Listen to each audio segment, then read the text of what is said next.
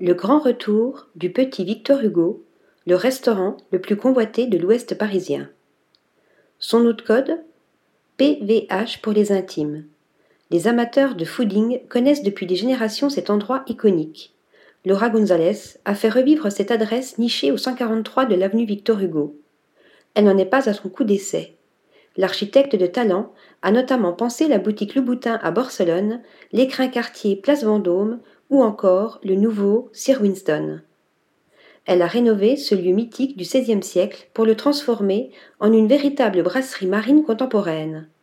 Le lieu semble tout droit sorti d'un film des 70s.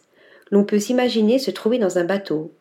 Le mobilier, vase Valoris chiné, table en rotin, lampe champignon.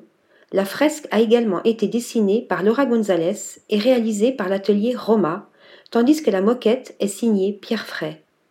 En cuisine, la chef Sandrine Esteves accorde une toute particulière attention au respect de la nature.